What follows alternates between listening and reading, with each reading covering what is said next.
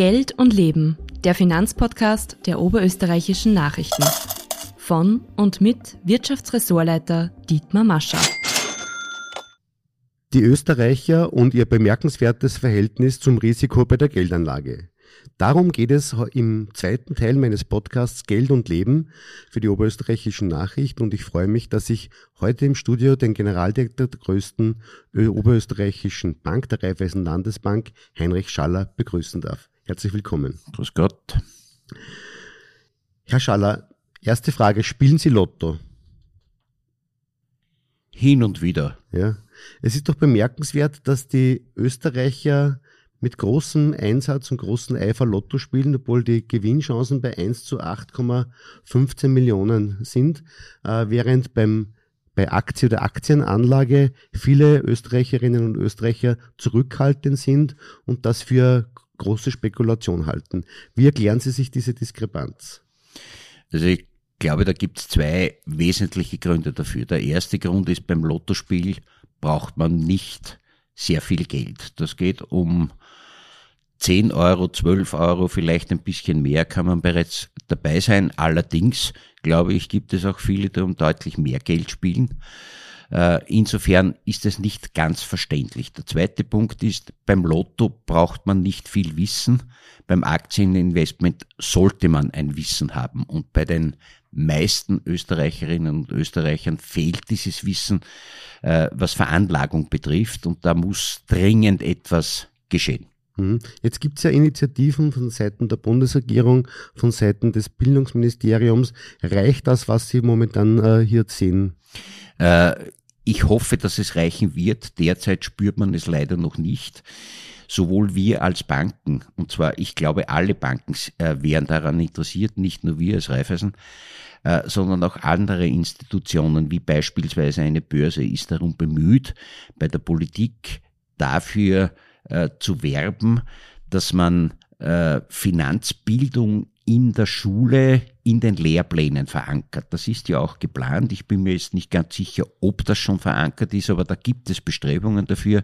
Jedenfalls im Regierungsprogramm äh, der aktuellen Regierung wäre das vorgesehen und wir halten das für extrem wichtig, denn dieses Finanzwissen brauche ich ja nicht nur bei der Veranlagung, ich brauche es dann, wenn es darum geht, ich möchte etwas finanzieren und brauche dafür einen Kredit. Das ist ein interessanter Punkt, den, den, Sie da ansprechen, weil bei der Finanzierung waren die Österreicher lange Zeit sehr riskant unterwegs. Sie haben Schweizer Frankenkredite aufgenommen, die ja durchaus riskant waren. Sie haben Yen-Kredite aufgenommen.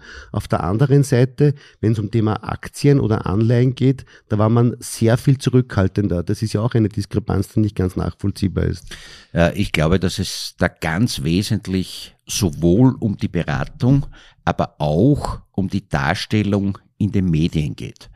Ich kann mich gut erinnern, äh, das ist sicherlich 20 Jahre, 15 Jahre her, äh, wie es darum gegangen ist, dass man in Schweizer Franken finanzieren sollte, äh, weil die Zinsen wesentlich niedriger waren. Und niemand oder nur ganz wenige haben darauf geachtet, dass der Wechselkurs zwischen Euro und Schweizer Franken massiv äh, schwanken kann. Und da ist es einigen dann so gegangen, wie der Schweizer Franken deutlich stärker geworden ist, dass sie dann wesentlich mehr an Euro aufwenden mussten, um den Kredit zurückzuzahlen, als sie das ursprünglich geplant haben dieses Wissen um das Risiko, das in den einzelnen Aktionen drinnen steckt, das muss man den Leuten vermitteln. Und wenn man weiß, dass beispielsweise bei Aktienveranlagung natürlich zwischenzeitig auch ein Risiko drinnen sein kann, aber wenn man es langfristig betrachtet, äh, man wesentlich mehr Chancen hat, äh, Veranlagungserfolge äh, zu erhalten im Verhältnis zu äh, beispielsweise reinen Spareinlagen, äh, dann muss man das wissen und das gehört den Leuten vermittelt. Und ich glaube, dass dafür in der Schule bereits der richtige Zeitpunkt ist, wo man beginnt, die Leute darauf aufmerksam zu machen, wo man beginnt, die Leute darauf vorzubereiten, was auf sie zukommen kann. Und alles, was dann detaillierter in das Thema hineingeht, können bei der Beratung die Banken dann auch erledigen. Mhm. Jetzt äh, veranstalten die Raiffeisen, Raiffeisen Oberösterreich und die oberösterreichischen Nachrichten äh, schon viele Jahre das Nachrichtenbörsespiel. Das läuft zwei Monate und ähm, hier machen viele Schülerinnen und Schüler Schulklassen mit. Es gibt sehr viele engagierte Lehrerinnen und Lehrer, die sich hier auch anschließen. Auf der anderen Seite bekommen wir oft den Vorwurf, dass wir hier die jungen Leute zum äh, Zocken animieren. Äh, was können Sie dem entgegnen? Also Punkt eins, ich halte dieses Börsespiel, das die oberösterreichischen Nachrichten gemeinsam mit uns von Raiffeisen veranstalten, für eine ganz wichtige Sache. Und ich bedanke mich wirklich bei allen Lehrkräften, die dieses Thema aufgreifen und mit ihren Schulklassen da mitmachen. Leider hängt es zurzeit noch am äh, Lehrer oder an der Lehrerin, ob man sich bei einem solchen Spiel beteiligt oder nicht. Äh, da merkt man auch, dass es Lehrkräfte gibt, die sich für dieses Thema interessieren und versuchen, den jungen Leuten äh, die Materie näher zu bringen. Natürlich ist es bei einem Börsespiel so, dass man, wenn es auf zwei Monate angesetzt ist, versucht, innerhalb dieser zwei Monate möglichst viel Ertrag äh, oder Gewinn abzuschöpfen, der ja nicht real ist, sondern nur gespielt wird unter Anführungszeichen. Aber es ist wichtig, sich mit der Materie auseinanderzusetzen.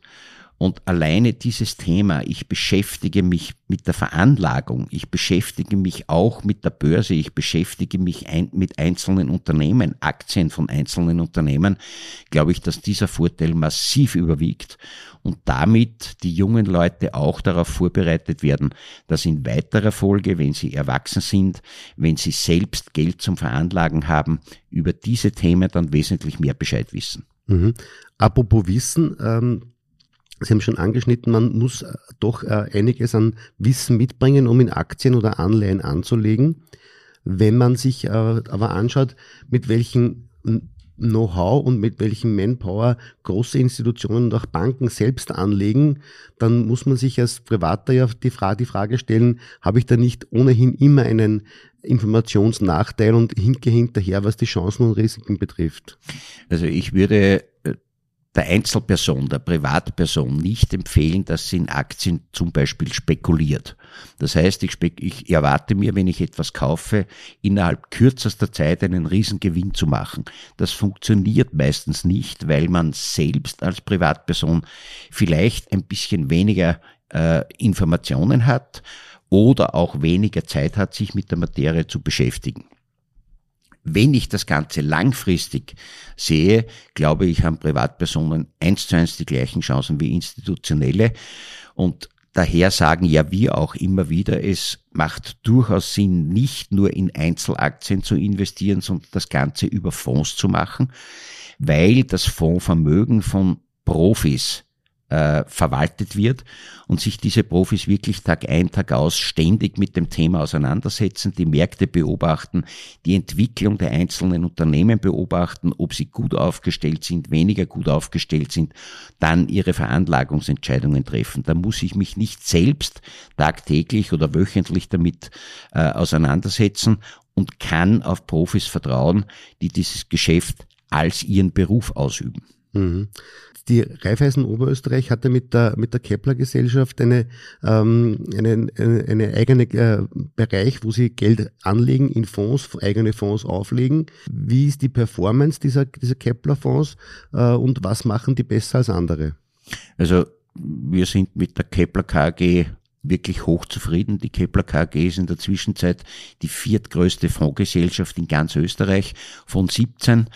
Äh, und die Kepler KG hat auch bereits das dritte Mal eine Auszeichnung als, als, als Hidden Champion unter den KGs in Österreich erhalten, was uns natürlich sehr stolz macht. Ich glaube, dass wir nicht nur von der Performance her eine gute Leistung bringen, wir bieten auch dementsprechende Servicequalität. Wir reden sehr viel mit den Leuten, die in Fonds äh, veranlagen. Und ich glaube, dass es dieses, dieses äh, Bündel ausmacht, mit den Leuten zu reden, ihnen zu erklären, was wir, was in den Fonds eigentlich passiert. Wir haben ja auch viele Spezialfonds von Unternehmen äh, als Veranlager in unserem Portfolio und Servicequalität, Beratung und natürlich richtige Entscheidungen beim Investment sind ein ganz wesentlicher Punkt, auf den wir bei unseren Leuten Gott sei Dank vertrauen können. Wie viel, wie viel äh, Rendite erzielen äh, Menschen, die bei äh, in Kepler KAG investieren? Kann man das ungefähr im Durchschnitt sagen? Nur da kommt es ganz wesentlich darauf an, um welche Fonds es sich handelt. Mhm. Es gibt ja da ganz unterschiedliche Formen. Das beginnt bei äh, Geldmarktfonds, wo wirklich nur in ganz kurzfristige Instrumente äh, investiert wird. Es gibt Anleihenfonds, wo nur in Anleihen, aber unterschiedlicher Laufzeiten, unterschiedlicher Emittenten, das heißt nicht nur Banken oder Staaten, sondern auch äh, Anleihen von Unternehmen investiert wird. Dann gibt es gemischte Fonds, wo in Aktien und in Anleihen äh, investiert wird. Dann gibt es reine Aktienfonds und auch da wieder gibt es Unterschiede. Äh, investieren möchte ich als Privatperson in sehr dynamische, aufstrebende Aktienbranchen investieren. Das ist natürlich riskanter. Oder versuche ich eher auf Dividendenpapiere äh, mich zu konzentrieren. Also äh, generell kann man das nicht sagen, weil die Investmentfonds selbst so unterschiedlich sind. Mhm. Aber wenn ich Kunde von Raiffeisen bin, dann gehe ich zu meinem Berater und sage, ich hätte gern äh, was können Sie mir anbieten? Und der wird wahrscheinlich ein Risikoprofil erstellen äh, und die, die Ansprüche des Kunden zunächst einmal analysieren und dann aus dem Portfolio, das Sie zur Verfügung haben, einen Fonds anbieten. Äh, es muss für jeden Kunden ein Risikoprofil erstellt werden, insbesondere dann, wenn Sie die ersten Transaktionen in Wertpapieren machen, ist der Berater verpflichtet, ein ausführliches Gespräch mit dem Kunden oder der Kundin zu führen. Dann wird eine Risikoeinschätzung festgehalten und dann wird darüber gesprochen, welche Veranlagung oder welcher Fonds für den jeweiligen Kunden oder die Kundin am besten ist. Wenn Sie sich jetzt über den, über den Zeitraum, seit Sie bei Banken tätig sind, dass den, den Anspruch der Kundinnen und Kunden analysieren, wie, wie veranlagen Kunden heute im Vergleich zu früher oder hat sich auch in den vergangenen zwei, drei Jahren hier etwas verändert? Ja, definitiv. Wir sehen sehr wohl und wir beraten unsere Kundinnen und Kunden ja auch in diese Richtung, äh, dass sie auf der einen Seite nicht vergessen sollen, einen bestimmten Notgroschen auf der Seite zu haben und da bietet sich nach wie vor das Sparbuch oder das Online-Sparen an, wobei wir sehr wohl sehen, dass das Online-Sparen wesentlich stärker steigt als das Sparbuch, weil es ganz einfach einfacher ist. Dann ist darauf Rücksicht zu nehmen, welches Risiko möchte ich als Unternehmen haben und wie beraten unsere Kunden als, als Privatperson haben. Und dann beraten wir unsere Kunden seit langer Zeit in die Richtung, dass es am einfachsten und am sinnvollsten ist, in Investmentfonds zu äh, investieren, weil man sich selbst mit dem Thema dann nicht dauernd auseinandersetzen muss, sondern darauf vertrauen sollte, was die Profis aus meinem veranlagten Geld wirklich zusammenbekommen. Mhm. Sie haben in den vergangenen Jahren immer wieder darauf hingewiesen, dass, die, dass das Umfeld für die Kapitalanlage in Österreich nicht besonders äh, aktienfreundlich ist. Äh, das hat steuerliche Gründe gehabt, das hat was mit der Finanzbildung zu tun gehabt. Äh, wie entwickelt sich das jetzt oder wo gäbe es hier Aufholbedarf?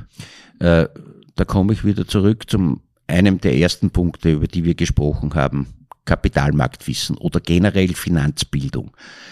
Ähm, wir sehen sehr wohl, wenn sich die Leute mehr informieren, wenn sie mit mehr Wissen kommen, sind sie auch wesentlich schneller bereit, in Wertpapieren zu äh, investieren, was für den Kapitalmarkt sehr wichtig ist. Aber es gibt natürlich auch rechtliche Rahmenbedingungen, die verbessert werden sollten. Und da gehört beispielsweise eine Steuererleichterung dazu. Es hat ja früher äh, die Möglichkeit gegeben, wenn ich Wertpapiere gekauft habe und nach einer bestimmten Zeit sie wieder verkauft habe und ich glaube, die Spekulationsfrist war ein Jahr, äh, dann musste man die Gewinne, die man nach einem Jahr erzielt hat, nicht versteuern. In diese Richtung sollten wir wieder gehen. Jetzt können wir darüber debattieren. Soll das ein Jahr sein? Soll das drei Jahre sein? Zu lange macht auch keinen Sinn, weil ja zwischendurch könnte es sein, dass man das Geld wieder braucht. Äh, aber eine Behaltefrist, um den Kapitalmarkt zu stärken und dann in Aussicht zu stellen, wenn ich eine bestimmte Zeit lang das Wertpapier gehalten habe, wenn man dann die Gewinne hat, dann sollten diese Gewinne nach Möglichkeit wieder steuerfrei sein, ist ein Anreiz, um den Kapitalmarkt zu stärken. Hm. Diese Forderung gibt schon länger. Die Frage ist, reicht das Kapitalmarktwissen der Politik aus, um das ausreichend Verständnis hier zu erzielen? sagen wir mal so, wir wären jederzeit bereit, mit der Politik intensiv über dieses Thema zu reden und dieses Wissen auch auf den Tisch zu legen. Mhm. Raiffeisen Oberösterreich investiert auch eigenes Geld. Wie funktioniert das bei Ihnen in der Bank? Wie kann man sich das als Laie vorstellen? Ähm, alles, was eine Bank auf der Aktivseite macht, heißt, wir vergeben Kredite, wir veranlagen, also veranlagen, wir gehen Beteiligungen an Unternehmen ein, was im Prinzip nichts anderes ist, als wir kaufen Aktien, äh, wir kaufen Anleihen. Also eigentlich ist alles, was eine Bank mit dem Geld tut, das sie von den Kunden zur Verfügung gestellt bekommt, im Prinzip eine Veranlagung. Dass wir aber ganz bewusst auch in Wertpapiere investieren, hat schon alleine damit zu tun, dass wir Liquiditätsbuffer schaffen müssen. Daher kaufen wir Anleihen. Diese Anleihen können jederzeit dazu verwendet werden, sich bei der EZB äh, Geld auszuburgen und dafür diese Anleihen als Sicherheit zu hinterlegen. Daher ist das ein Liquiditätsbuffer. Wir haben aber auch selbst für unser Portfolio äh, Veranlagungen in Fonds, weil wir glauben, dass das absolut sinnvoll ist. Und äh, wie bekannt ist, haben wir große Anteile an großen Unternehmen, wie beispielsweise an einer Föstalpine, einer börsennotierten Unternehmen, wie beispielsweise an einer Föstalpine, wie beispielsweise an einer Raiffeisenbank International, wie beispielsweise an einer AMAG, äh, wo wir sehen, dass die Wertentwicklung bei Unternehmen einen sehr großen Vorteil bringt. Äh, das ist das typische Beteiligungsgeschäft, das wir betreiben, das sich in den letzten Jahren, auch wenn es Preisschwankungen unterliegt, und da geht es ja uns nicht anders als einem Privatanleger, dass man diese Preisschwankungen, wenn es nach unten geht, verdauen muss. Aber wir profitieren von den Dividenden, die wir bekommen und wo wir profitieren vom Wertzuwachs. Denn Unternehmen verzeichnen. Und das machen wir nicht nur bei börsennotierten Unternehmen, das machen wir auch bei nicht börsennotierten Unternehmen.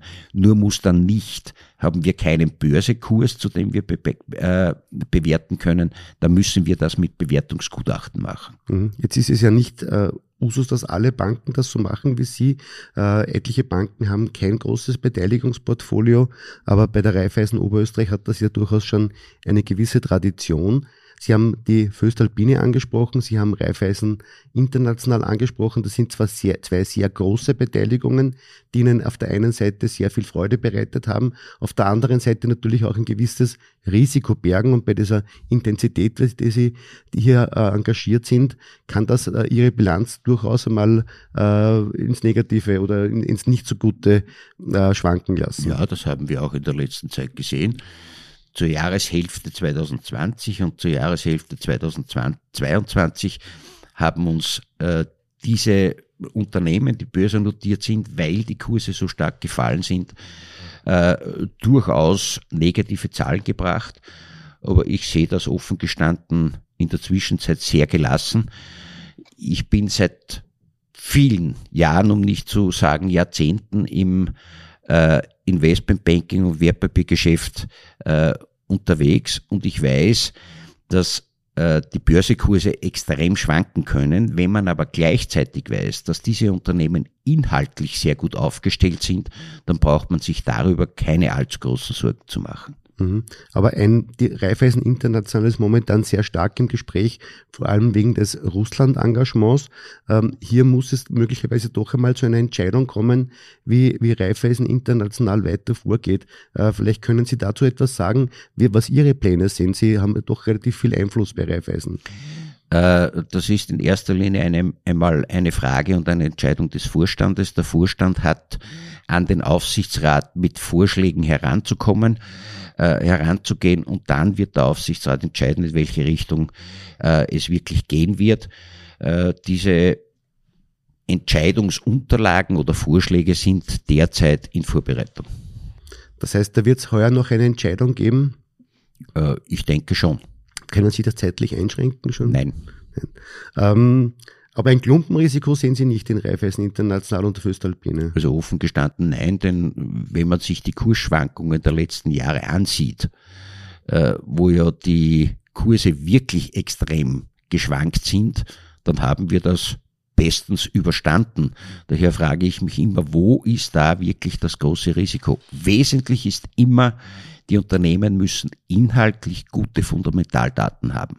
Wenn das der Fall ist, brauche ich mir keine Sorgen machen. Mhm. Ähm, ich bleibe trotzdem nochmal bei Raiffeisen International. Die Situation bei Raiffeisen International ist alles andere als einfach, weil die Alternativen nicht besonders berauschend sind. Es ist ja nicht so einfach zu sagen, wir verkaufen jetzt einfach äh, das Russlandgeschäft, weil ja nicht äh, klar auf dem Tisch steht, wo, wo, wem man das verkaufen soll, zu welchem Preis. Äh, wie gesagt, das ist Aufgabe des Vorstandes. Er arbeitet daran. Wir werden die Entscheidungsunterlagen bekommen. Okay. Äh, Herr Schaller, Sie waren äh, viele Jahre auch Chef der Wiener Börse. Die Wiener Börse ist im Vergleich zu einer New Yorker Börse oder einer Frankfurter Börse eine sehr kleine Börse. Welche Chancen und welche Berechtigung hat eine so kleine Börse überhaupt in der jetzigen Zeit? Also die Berechtigung ist auf jeden Fall vorhanden. Ich weiß selbst noch aus meiner Börsezeit, dass es für Unternehmen ganz wichtig ist, im eigenen Land äh, an der Börse zu notieren, weil die Sichtbarkeit ganz einfach eine bessere ist. Wenn ein kleineres Unternehmen an eine ausländische Börse geht, dann geht es in der Berichterstattung unter. Das wird im eigenen Land mit großer Wahrscheinlichkeit nicht so der Fall sein. Sichtbarkeit ist an einer Börse immer extrem wichtig. Natürlich, und da sind wir wieder bei diesem Thema, ist eine Börse abhängig davon, wer will an der Börse investieren. Und solange wir es nicht schaffen, dass eine breite Öffentlichkeit bereit ist, in einen Aktienmarkt zu investieren, solange wird sich eine Börse auch schwer tun. Aber in Summe ist die Börse ist eine wichtige Einrichtung, damit sich Unternehmen am Kapitalmarkt finanzieren können und nicht nur unter Anführungszeichen von Banken abhängig sind. Daher bin ich dafür, dass die Börse gut weitergeführt wird und so wie es derzeit ausschaut, so schlecht läuft sie nicht. Mhm. Aber Tatsache ist, dass relativ wenige österreichische Unternehmen an die Börse drängen. Das hängt sicherlich auch mit dem Aufwand, der damit verbunden ist, zusammen. Wenn ein Unternehmen an der Börse notiert, muss es sehr viele Veröffentlichungsvorschriften einhalten. Das ist nicht einfach, das ist nicht billig und daher überlegen sich viele Unternehmen, ob sie sich das wirklich antun sollen. Wenn Sie allerdings einen größeren Schritt machen zur Expansion, kann es sehr, sehr vorteilhaft sein, sich das Geld über die Börse zu holen. Hm. Letzte Frage, Herr Schaller, haben Sie jemals im Lotto was gewonnen? Nein. Bei den Aktien? Äh, durchaus. Mhm. Äh, wobei ich selbst ein konservativer Anleger bin. Wenn ich in Aktien investiere, sehe ich das wirklich sehr, sehr langfristig und wenn man das sehr, sehr langfristig sieht, sieht sind die Chancen, gute Erträge dabei zu erwirtschaften, wesentlich höher. Gut.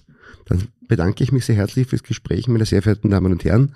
Ich danke für Ihre Aufmerksamkeit und freue mich schon, wenn wir uns in 14 Tagen beim nächsten Podcast Geld und Leben wieder hören. Auf Wiederhören. Übrigens hören Sie unseren Finanzpodcast auch auf allen gängigen Plattformen. Bis zum nächsten Mal.